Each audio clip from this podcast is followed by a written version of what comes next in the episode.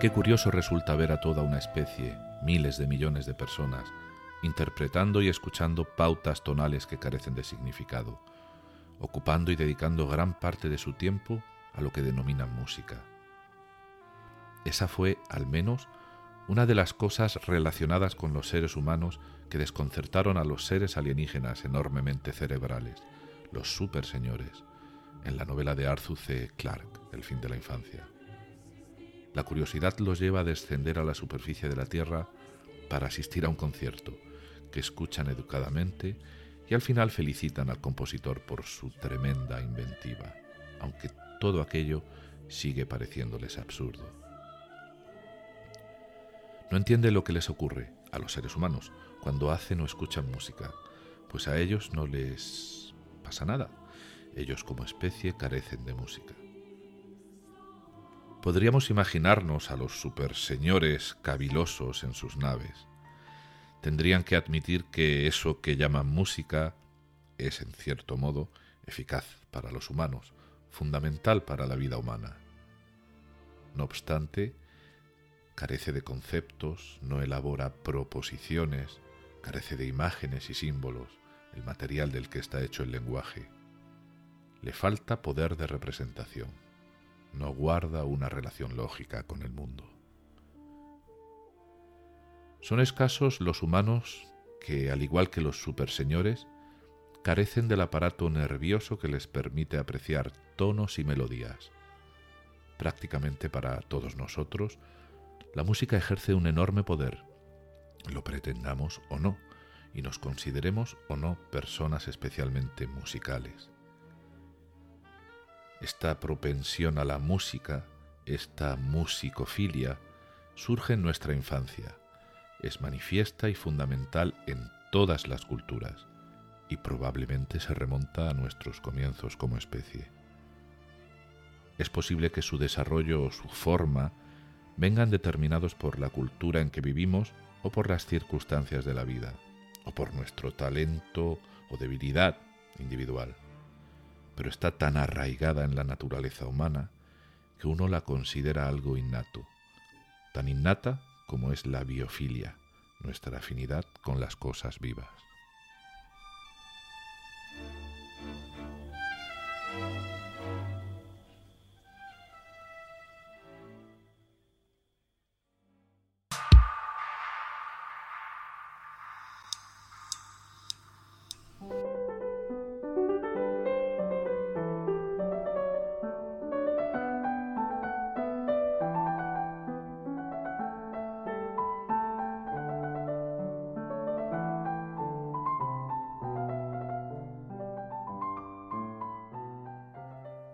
¿Cómo estás?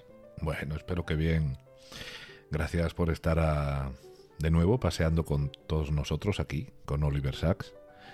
Y si es la primera vez que llegas al canal, pues siéntete cómoda, cómodo y bueno, ojalá te acabe gustando el episodio y vayas en búsqueda del primero de todos y decidas luego ir administrándotelos poco a poco, ¿no? Para, para conocer la vida y obra de, del poeta, laureado de la medicina, y bueno, no lo digo yo, fue el, periódico, el New York Times, quien lo definió de esta manera tan, tan bonita, tan bella, a, nuestro protagonista, a Sir, creo que le pusieron el título de Sir, sí, la, la reina, Oliver Wolf Sachs.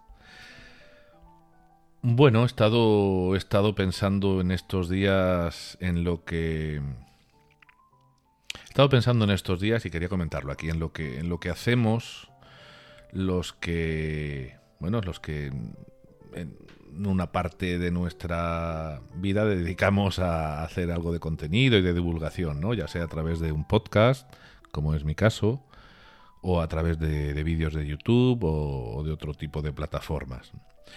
Y es que llevo dándole vueltas y es que acabamos convirtiéndonos en una especie de de pedigüeños ¿no? en las redes sociales. A mí esto me hace mucha gracia.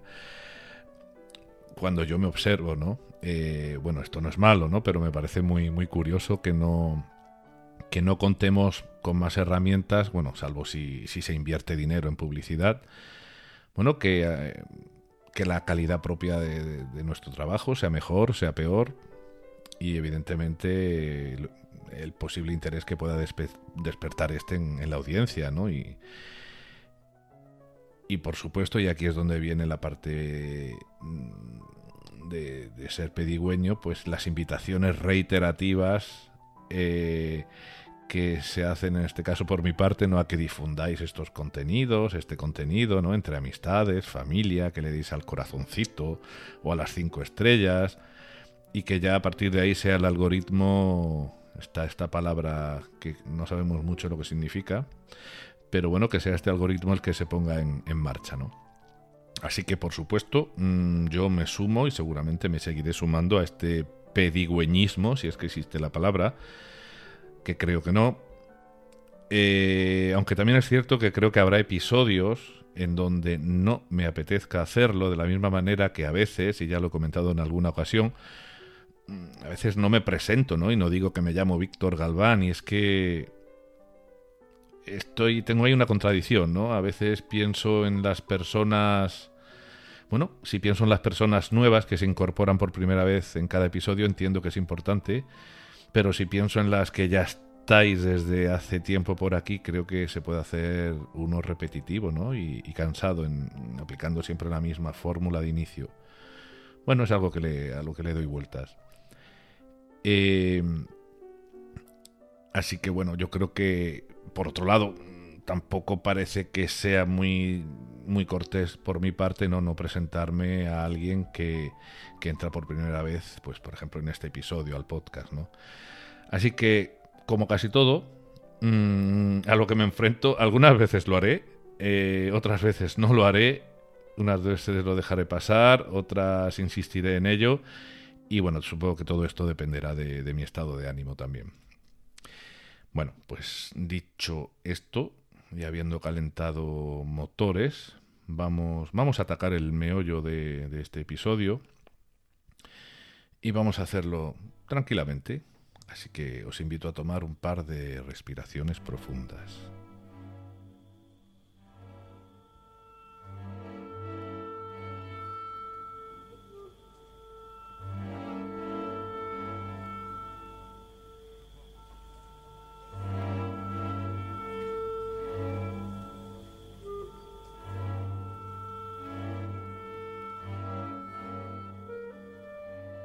Después del episodio pasado, en donde vimos qué eran las técnicas narrativas como forma de, expresar una historia de vida y como forma también de, poder evaluar a, un paciente, vamos a volver hoy con un, con un libro de Sachs que como habrás podido leer en el título del episodio, pues evidentemente nos referimos a, musicofilia, libro publicado originalmente en inglés en 2007 pero que se publicó en, Anagrama, en español, en, el 2009. La primera edición fue en el 2009, sí. Em, lo que vamos a hacer hoy es ir eh, entrando poco a poco en el libro. Recuerdo que con los primeros episodios de este podcast hice, creo que fueron el episodio 2, 3 y 4, hice una pasada por encima de toda la bibliografía de Sachs y por tanto a, musicofilia, a musicofilia también le tocó su, su turno, ¿no? Y bueno, rápidamente creo que nos pudimos hacer una idea muy general de lo que trataba el libro. Hoy vamos, hoy vamos a pasar de esa puerta del libro y nos vamos a quedar en, en el zaguán, ¿no? Y ver cómo son esos azulejos, esas macetas, que bueno, que adornan, que adornan su entrada. Em, del texto que se ha leído al comienzo podemos extraer cosas interesantes y de hecho este texto nos va, nos va a ayudar a, ir sí, de, desmadejando, ¿no? ¿Se dice desmadejar? Madre mía, hoy estoy un poco espeso con las palabras. Bueno, tirar de la madeja, ¿no? Desliar. Y ¿Y qué podemos extraer de este, de este texto, del, comienzo? Bueno, pues fijaos, Sachs nos pone como ejemplo ¿no? este, estos super señores del libro de, de, Clark que asistieron a un concierto ¿no? y que, bueno, pues acabó pareciéndoles la música acabó pareciéndoles que, bueno, que realmente no, no, fuese necesaria, ¿no? Y en realidad parece que no es necesaria para el, para el destino del hombre, pero sin embargo, eh, estos super señores se dieron cuenta que, bueno, que sin embargo era, un aspecto esencial en, la vida, ¿no? De, de nosotros. Bueno, en el prólogo de Musicofilia, Sachs eh, evidentemente como profundo conocedor de la obra de su compatriota Darwin, al que hemos citado aquí muchas veces, eh, nos dice que este que Darwin en su libro El origen del hombre ya se preocupa del aspecto de la música en el ser humano. ¿no? Y hay una frasecita cortita que voy a entrecomillar de Darwin que dice lo siguiente, abro comillas, como ni el disfrute de la música ni la capacidad para producir notas musicales son facultades que tengan la menor utilidad para el hombre, deben catalogarse entre las más misteriosas con las que está dotado. Cierro comillas. Bueno, y es que no estamos hablando, por ejemplo, de la música que reproducen, vamos a decir, los pájaros, ¿no? Para, para su cortejo, para la defensa de, de su territorio eh, es decir, en este caso estamos hablando de algo útil, ¿no? Algo que está integrado en su, en su sistema nervioso, ¿no? Y de esto vamos a ver si hablamos, vamos a hablar un poquito más. Y bueno, integrado en su sistema nervioso bajo una programación que es genética y que desde la biología de la conducta podríamos llamar algo mm, podríamos llamarlo con esta frase, ¿no? Que es la pauta de acción fija.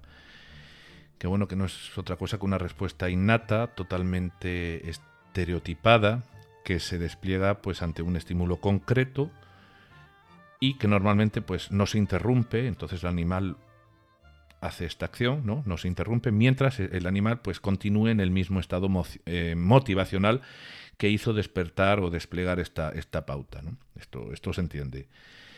Eh, entonces, bueno, si hablamos de una especie de. o hablamos de una especie de programa, evidentemente no de ordenador, es un programa biológico, que se ejecuta ante un estímulo, con el fin siempre de beneficiar, en este caso, al pájaro, en pos de, de su supervivencia.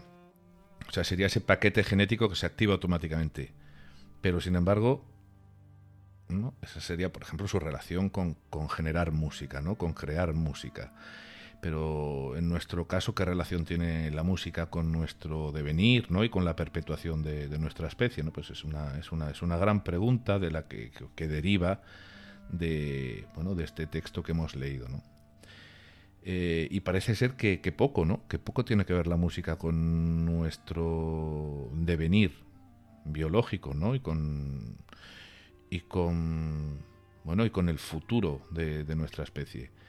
Eh, pero no solamente le ocurre esto a la música, también le ocurre a, nuestra pasión por contar historias, por escribir o leer libros, por ver películas. Pero a cambio de todo esto, a diferencia de todo esto, la música es distinta porque es cierto que, ya produce efectos en los fetos cuando estos se, se exponen a ciertas melodías. Y bueno, nosotros usamos frases como la de que la música mansa a las fieras, ¿no? Y bueno, pues habría que preguntarse por qué, ¿no? Y por qué nos embelesa tanto. Y yo creo que igual podemos ir resolviendo estas preguntas conforme avancemos por, bueno, por este libro que es maravilloso, por Musicofilia, en este y en, los capítulos venideros que le dediquemos a él, ¿no?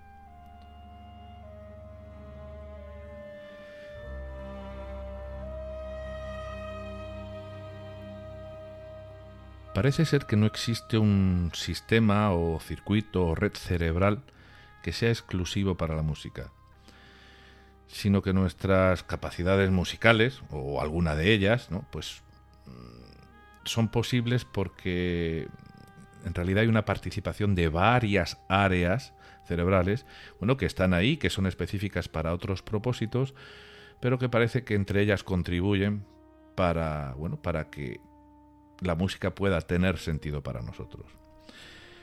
Eh, fíjate que, que se habla muchas veces en neuropsicología o cuando hemos, cuando hemos hablado en términos neuropsicológicos aquí, fíjate que hemos muchas veces no somos categóricos, ¿no? Y vamos con esa cautela con esa cautela del parece ser que, podría ser que, ¿no?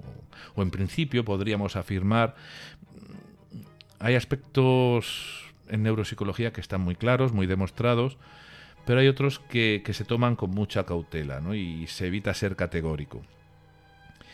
Y bueno, y hay afirmaciones que se toman con tanta cautela que yo mismo me pregunto si podrían seguir llamándose afirmaciones, ¿no?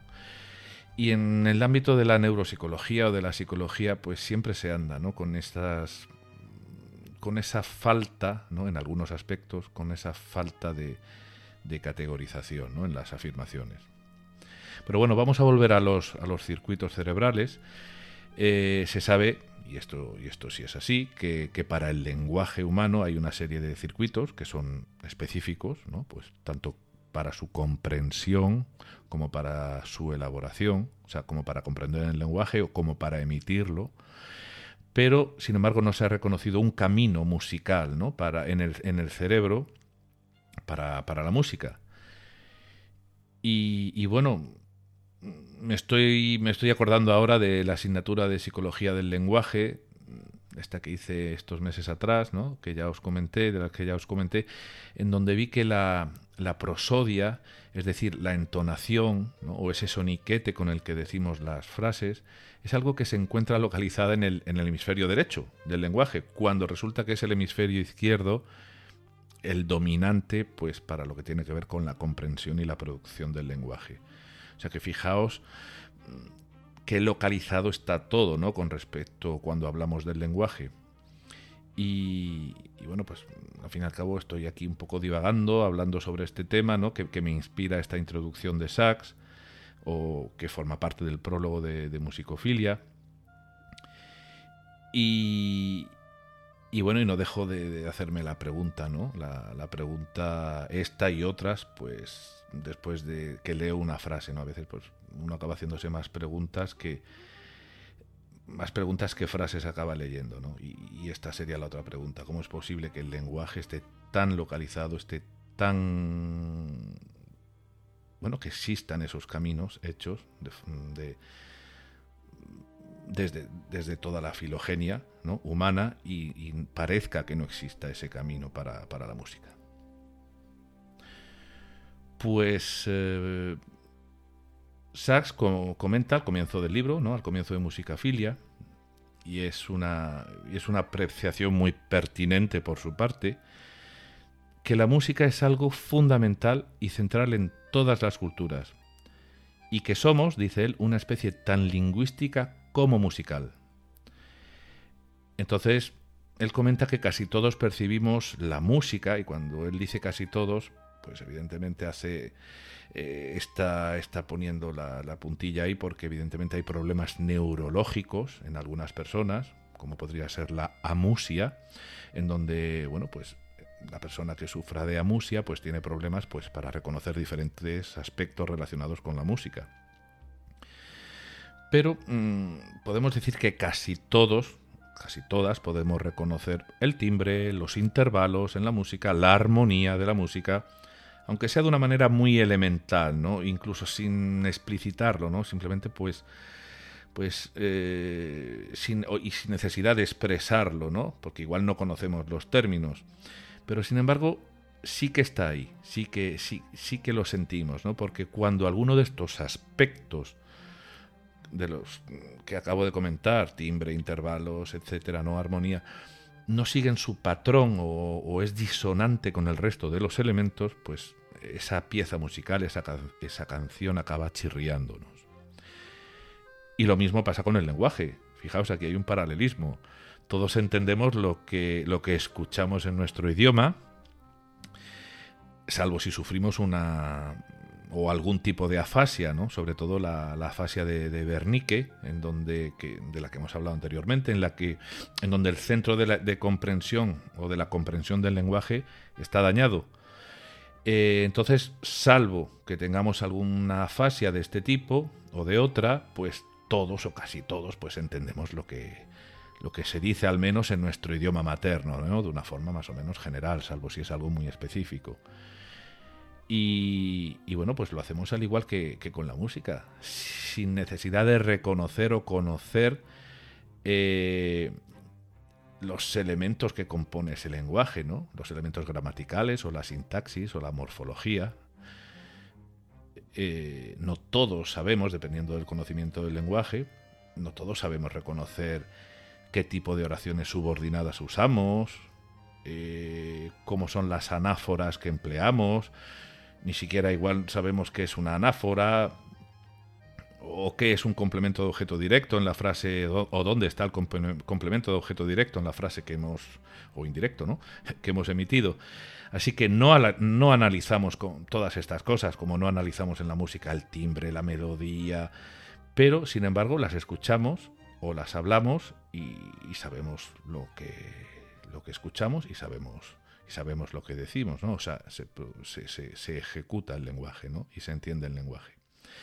Y a pesar, una vez más, de estas similitudes entre lenguaje y música, pues una vez más, otra vez, pues no parece, no parece, como se ha dicho antes, que, que vaya, que haya áreas específicas para la gestión musical en el cerebro, como sí ocurre con el lenguaje.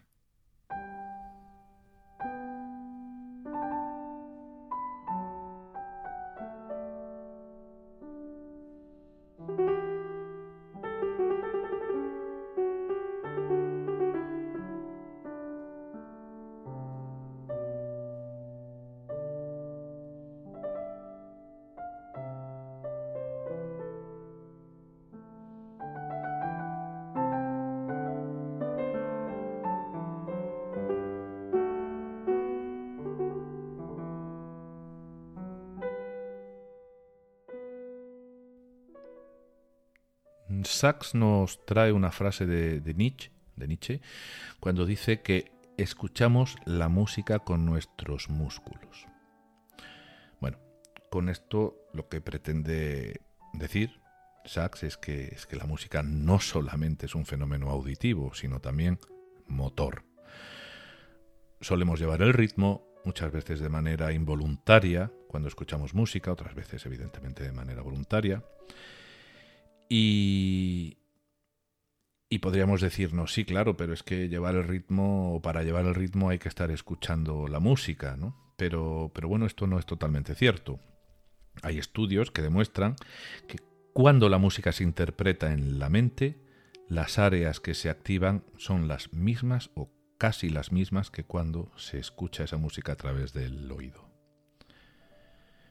y tampoco hace falta recurrir a una resonancia magnética, estructural o funcional o a potenciales evocados para saber que cuando cantamos hacia adentro, y no me refiero a cantar en voz baja, sino me refiero a cantar con eso que es tan complicado de explicar, que es con la cabeza, ¿no?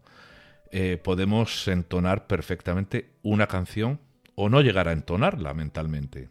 Así que la entonación no es solamente una destreza del, del aparato fonador, eh, y bueno, y ya no digamos de, emocionarnos, ¿no? Reír o llorar, etcétera, pues cantando mentalmente sin estar escuchando forzosamente la, música, ¿no? Mm, te invito a que lo pruebes si quieres, si no lo has hecho antes, que supuesto, por supuesto que sí. Pon, pon si quieres este episodio en pausa y evoca, evoca una canción que conozcas y cántala en la cabeza puedes incluso, ya verás que puedes incluso hasta añadirle la batería, los teclados si te concentras, la guitarra, alguna canción que conozcas muy bien, y reproducirás la canción entera en tu cabeza. Y, y si cuando la cantas, y si cuando la cantas de verdad, ¿no? A viva voz, tienes problemas en entonar algunas partes, seguramente también los tengas cuando tengas que entonar esa parte ¿eh? Eh, en el momento en el que la estés cantando en tu cerebro. Así que mira, mira a ver si te sale. Te voy a dejar unos segundos.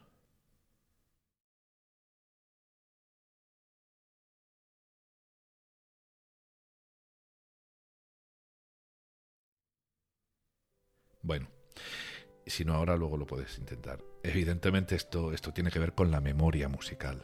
La memoria, o sea, la música con su tono y su tempo, la registramos casi como en nuestro cerebro, casi como si se hubiesen registrado en un CD o en un cassette. pero no, no es solamente una memoria, digamos, declarativa ¿no? o, explícita, que en donde vayamos a buscar esa canción ¿no? que conocemos para evocarla. No, al igual que ocurre con el lenguaje, en donde producimos frases nuevas nunca antes dichas, ya sea verbalizándolas o pensándolas, con la música podemos hacer lo mismo. Producir una melodía y un ritmo en nuestra cabeza completamente novedosos. Y esto me lleva, me lleva a pensar en... Eh, sí, o hacer, acordarme de, Chomsky cuando nos habló de, lo, de aquello, bueno, de aquello que él llamó la gramática generativa, ¿no? Que quiere decir algo así como que nosotros podemos producir un número infinito de frases a partir, bueno, pues a partir de unos módulos innatos que tenemos en el cerebro y que son productores del lenguaje.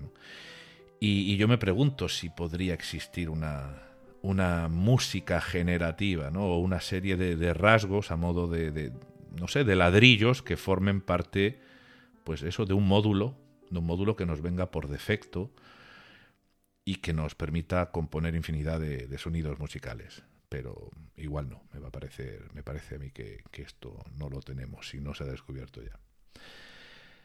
Pero bueno, no, no siempre toda esta maquinaria de la que estamos hablando, de la producción musical, del entendimiento musical, de, de, la, de las sensaciones que nos produce la música, etcétera, no siempre esta maquinaria mental funciona correctamente como ya a estas alturas de podcast deberíamos saber y sospechar, ¿no?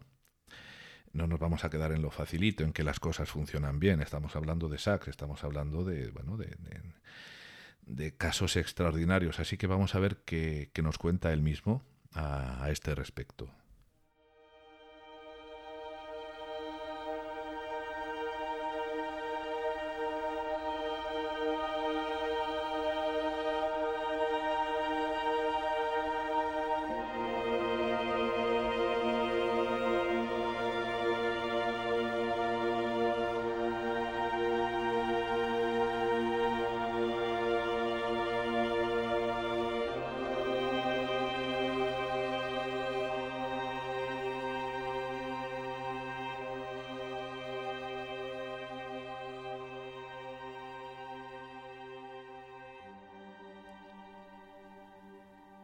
Pero esta maravillosa maquinaria, quizá por ser tan compleja y tan tremendamente desarrollada, es vulnerable a diversas distorsiones, excesos y averías. La capacidad de percibir o imaginar la música puede verse afectada por ciertas lesiones cerebrales. Hay muchas formas de amusia. Por otro lado, la imaginería musical puede volverse excesiva e incontrolable, lo que conduce a la repetición incesante de melodías pegadizas o incluso de incluso a alucinaciones musicales. En algunas personas, la música puede provocar ataques.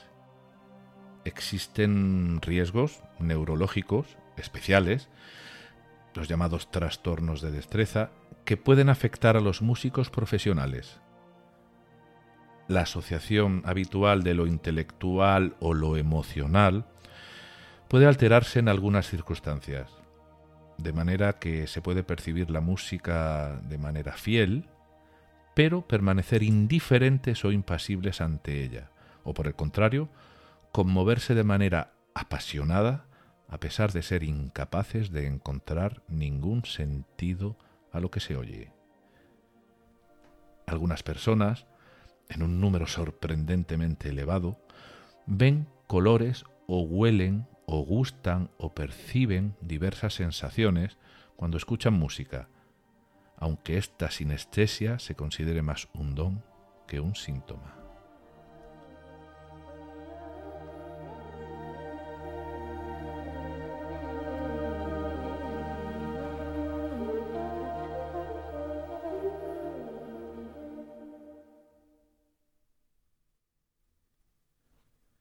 Creo que en este extracto, que forma parte del prólogo de Musicofilia, se condensa todo de lo que trata el libro. Musicofilia no trata de cómo funciona un cerebro normal cuando, eh, cuando escucha música. creo que lo he comentado antes, esto sería demasiado obvio y, falto de interés para Sachs o para cualquier neurólogo o neuropsicólogo. Eh, vamos a ver, musicofilia no es que no hable del cerebro normal, que escucha y siente la música, sí que lo hace, pero lo hace para compararlo siempre con el objeto de interés, que es la excepcionalidad que presenta la enfermedad o el trastorno neurológico, y que por otro lado, pues es a lo que Sachs se dedicó toda, toda su vida. Por tanto, musicofilia recorre ese todo, ¿no? Todo ese espectro que abarca eh, el cerebro que reacciona con la música de manera distinta a las normales, ¿de acuerdo? Entendiendo normales, entendiendo la palabra normales también en términos estadísticos, ¿no? O sea, todo aquello que se da pues en una, en una mayoría, ¿no? Dentro, dentro de, de lo que podría ser una distribución normal, ¿no? Pues que también hay casos que se presentan o que presentan excepcionalidad sin que se produzca una anomalía cerebral en, en la persona de tal, manera que, de tal manera que lo esté perjudicando. No, no siempre la, la excepcionalidad a la hora de entender o de disfrutar o de relacionarse con la música está relacionada con una patología. Con una patología. Bueno, en musicofilia encontramos casos de, de personas eh, poseídas por la música, no pudiendo dejar de obsesionarse por ella, eh, que por una u otra razón, ya veremos más adelante cuando entremos otra vez en este libro, ya veremos casos concretos, pues por una u otra razón, pues personas que están obsesionadas con, con esta música, incluso personas de edad avanzada, eh, que bueno, que de repente un día, sin haber tenido una relación especial con la música, sienten una imperiosa necesidad de aprender a tocar un instrumento y le dedican horas y horas, todas las horas posibles del día, ¿no? Y van a conciertos y ya su vida es solo música, ¿no? Pues hay casos extremos que son así, ¿no? ¿Por qué ocurre esto? Bueno, ya, ya lo veremos en algún caso más adelante. El libro, Musicofilia, también trata de, esa sinestesia que Sachs nos, nos, comenta al final del trocito, ¿no? Del trocito este que hemos leído. Y, vamos a pararnos aquí un segundín, ¿no? Que, un segundín. ¿Qué es la sinestesia? Bueno, la sinestesia es, es la percepción de una misma sensación a través de distintos sentidos, ¿no? Y es algo que yo creo que es algo que nos pasa a todos y a todas, pero hay personas más sinestésicas que otras. Algunas incluso pueden hasta sufrir excesiva sinestesia y no poder controlarla. Podemos ver algo, ¿no? Y, entonces el cerebro, al ver esta cosa, es posible que, es probable o puede ocurrir que evoque un sabor, o podemos oler un aroma y sentir su sabor, u, oír olores, eh, o ver sonidos, ¿no? Eh, a veces también apreciar texturas al estar saboreando algo, ¿no? O sea, estos, serían ejemplos de, sinestesia. Eh, por si te interesa el tema, en alguna ocasión he hablado en, en, este podcast de un libro de Luria llamado La mente de un mnemonista, un libro que compré hace unas semanas, llevaba tiempo, bueno, creo que lo, he comentado en dos o tres ocasiones desde que, bueno, desde que empezamos con el podcast hace ya un año y decidí comprarlo ahora unas semanas y lo he terminado de leer hace poco. Y en él se entiende, en el libro se entiende muy bien este concepto de la sinestesia, ¿no? Es un libro que, bueno, que Sachs lo, comenta en muchas ocasiones, tanto en sus conferencias como en los libros que escribe, porque a él le impactó mucho, ¿no? Le impactó mucho porque llevaba ya un buen puñado de páginas leídas cuando cayó en. Bueno, cuando se dio cuenta de que realmente no era una novela, él creía que era una novela, sino que era un estudio de caso, ¿no? Que hacía Luria ya sabes, el padre ruso de la, de la neuropsicología y discípulo de, de Vygotsky, del que hemos hablado en varias ocasiones, yo creo que incluso lo mencionamos en el episodio pasado, en donde, mm, bueno, Luria como psicólogo, pues estuvo en el libro, ¿no? Eh, nos cuenta que estuvo haciendo el seguimiento de un señor que tenía una mente prodigiosa y que era capaz de recordar series, series y series muy largas de cifras, letras, palabras, hasta pseudopalabras, que ya sabemos que son palabras sin significado, pero que puedan ser leídas. Por ejemplo, XZHJO, eso no sería una pseudopalabra, pero decir, por ejemplo, progidiosa, sí, porque se puede leer sin que signifique nada. ¿no? Bueno, pues este señor recordaba todo esto a la perfección. Y no solamente lo recordaba un poco después de haberlas o de haber memorizado esta serie, sino 10 o 20 años incluso después, ya que Luria lo estuvo siguiendo durante muchísimos años. Este año lo que, eh, este año, perdón, este señor lo que hacía para poder memorizar estas series de palabras o de cifras y luego poder recordarlas era apoyarse en sus sensaciones sinestésicas, pues a veces le, sonaban a algo, otras veces le olían a algo y, y otras veces pues estas series de letras o de números, ¿no? Pues las percibía como texturas rugosas o lisas. Es muy curioso, ¿no? Así que si, si te interesa saber algo más sobre la sinestesia a través de, un caso verídico, pues nada, lo puedes encontrar en el libro La mente de un mnemonista. Mnemonista sería M-N-E-M-O-S-I-T-A. Mnemonista, de Alexander Luria. Bueno, pues también musicofilia nos, nos, muestra casos excepcionales en donde, en donde la memoria, venimos hablando de memoria con el caso de la mente de un mnemonista, bueno, pues también hay casos en musicofilia excepcionales en donde la memoria es protagonista y también casos donde los aspectos motores relacionados con la música pues nada, se salen también de los patrones normales, ¿no? representando, presentando algunas veces incapacidades o a veces supercapacidades fuera, fuera de toda lógica. Y bueno, por supuesto, Sachs también aborda en musicofilia, como lo hacen Despertares, eh, el aspecto de la identidad, el aspecto ontológico, siempre, siempre está presente. Porque, bueno, al fin y al cabo, para Sachs de esto se trata todo, ¿no? Todo su trabajo se trata. O está. Yo creo que en el núcleo de su trabajo está. está la. el.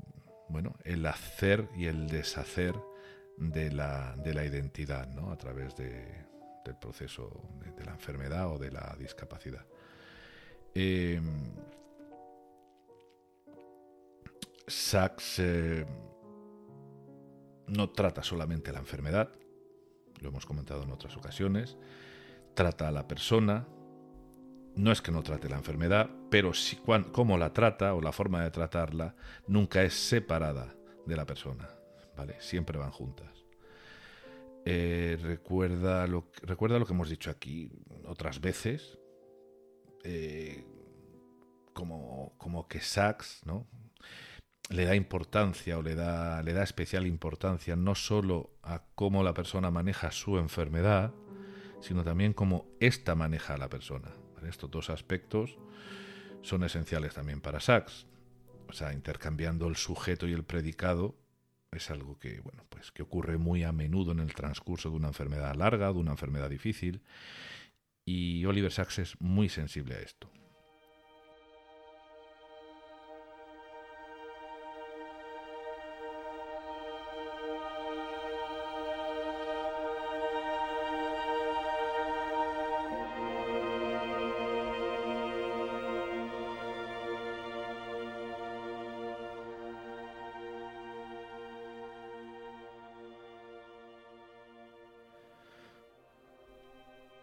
Lo primero que me incitó a pensar y escribir sobre música ocurrió en 1966, cuando vi el intenso efecto que la música producía en pacientes con Parkinson profundo, hecho que posteriormente relaté en Despertares. Y desde entonces, de muchas más maneras de las que podía concebir, me he encontrado con que la música llamaba continuamente mi atención demostrándome sus efectos en casi todos los aspectos de la función cerebral y de la vida. El término música ha sido siempre una de las primeras cosas que he buscado en el índice de cualquier libro de texto nuevo de neurología o de fisiología. pero apenas encontré ninguna mención al tema hasta la publicación en 1977 del libro Music and the Brain, con su abundancia de ejemplos históricos y clínicos. Puede que una de las razones de la escasez de historias clínicas musicales sea que los médicos rara vez les preguntan a los pacientes, a sus pacientes, si tienen algún problema con su percepción musical, mientras que con un problema lingüístico, por ejemplo, inmediatamente sale a la luz. Otra razón de este descuido es que a los neurólogos les gusta explicar, encontrar mecanismos hipotéticos y también describir. Y prácticamente no hay neurociencia de la música anterior a la década de 1980. Todo esto ha cambiado en las últimas dos décadas gracias a las nuevas tecnologías que nos permiten ver la actividad del cerebro mientras la gente escucha, imagina o incluso compone música.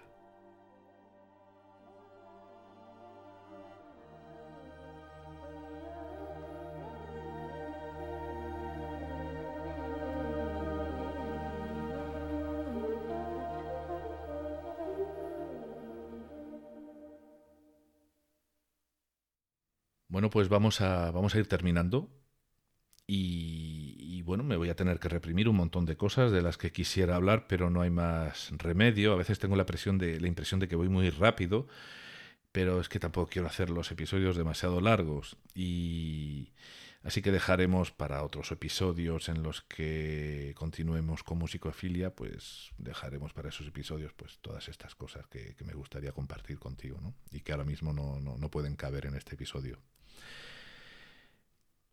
Pero, pero, pero, pero, pero, antes de irme quiero comentarte un par de anécdotas para que vayas o vayáis a buscarlas si, si te apetece, ¿no? Si os apetece. A ver, son dos recomendaciones. Eh, la primera. Mm, vale, la primera es un vídeo. ¿Vale? Precisamente siguiendo lo que Sachs nos comenta al final de, de esta última lectura que acabamos de hacer, cuando nos dice que gracias a las nuevas tecnologías, y se refiere evidentemente a las técnicas de neuroimagen, dice que se puede observar la actividad del cerebro cuando se escucha música. Bueno, pues hay, como acabo de decir, un vídeo en YouTube, del que por supuesto voy a dejar el enlace en la descripción del episodio, en donde se, se presta a que le hagan, a que le hagan, creo que es a través de una resonancia magnética funcional, eh, bueno, a que le hagan una, esta resonancia, estas pruebas, ¿no? Para ver la diferencia que se produce en su cerebro cuando se enfrentan, bueno, cuando le ponen canciones de Beethoven por un lado y de Johann, eh, Johann Sebastian Bach por otro, ¿no?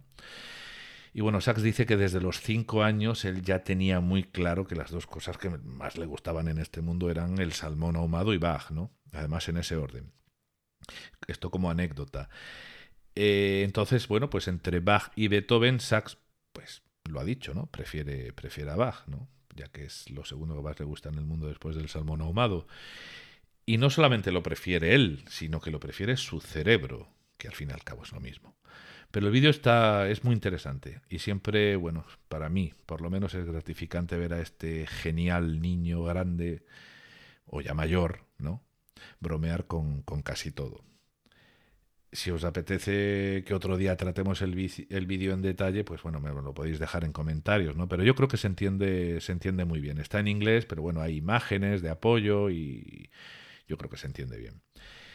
Además es muy curioso cómo, bueno, cómo se ven imágenes de activación de la amígdala, ¿no? Ese centro emocional del cerebro cuando ese, vamos a decir, ese órgano, bueno, ese núcleo, eh, emocional del cerebro cuando Sachs escucha a Bach y no se activa ante Beethoven, ¿no?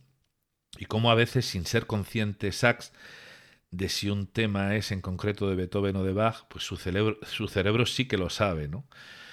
Eh, a través de, las imágenes, ¿no? de, los colores ¿no? que, que, aparecen en diversas zonas. Pero bueno, no os destripo más, más el vídeo, así que tenéis el enlace en la descripción. Y la otra cosita que quiero deciros es que, bueno, hay una película de 2011 basada en una historia de un caso de Sachs que él escribió en uno de sus libros. No recuerdo ahora si es en musicofilia o si es...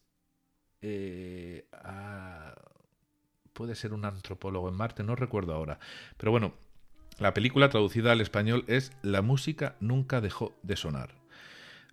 Os la recomiendo si os interesa este tema. Por supuesto, por supuesto hablamos de un drama. Así que se trata, bueno, pues de alguien con una condición, no voy a decir cuál, en la que la percepción y su relación con la música lo convierte, bueno, lo convierte en alguien muy muy especial, ¿no? Digo nada más. La podéis encontrar en la plataforma Filming, al menos al menos en España. Y ahora sí, ahora sí nos vamos yendo y quiero agradeceros que hayáis estado aquí hasta el final. Pero no quiero irme del todo. Me voy a ir casi, pero no del todo. Si antes de, sin antes dedicar este episodio a un canal de YouTube al que, al que sigo y le tengo mucho cariño. El canal se llama Miguel Ronda, bueno, porque Miguel es el dueño del canal, pero en el canal colaboran varias, varias personas. El canal trata del mundo de la audiofilia, no tanto de la musicofilia, pero sí de la audiofilia que implica, además de la música, eh, implica también de qué manera y con qué equipos se escucha la música. Bueno, a Miguel le quiero agradecer el haber sido tan amable y de, abrirme las puertas de su casa para, para, poder probar amplificadores y altavoces, que es lo que en este mundillo se llama, se llama el cacharreo. Así que si además de, de la música te gusta la alta fidelidad, pues aquí tienes un canal muy, muy simpático, pero riguroso, en donde también, además de, este cacharreo, amplificadores, de válvulas, de transistores, mm, altavoces, mm, bocinas, etcétera, bueno, pues además del cacharreo y también del tratamiento acústico que, se trata en este canal, pues también se recomienda buena música. Y por supuesto, os dejo en la descripción de, este episodio el enlace al canal de, Miguel Ronda. Y ahora sí que sí. Eh, te deseo un feliz paseo, paseante de este podcast y, y nada, que nos vemos en el próximo episodio. Venga, cuídate. Chao, chao.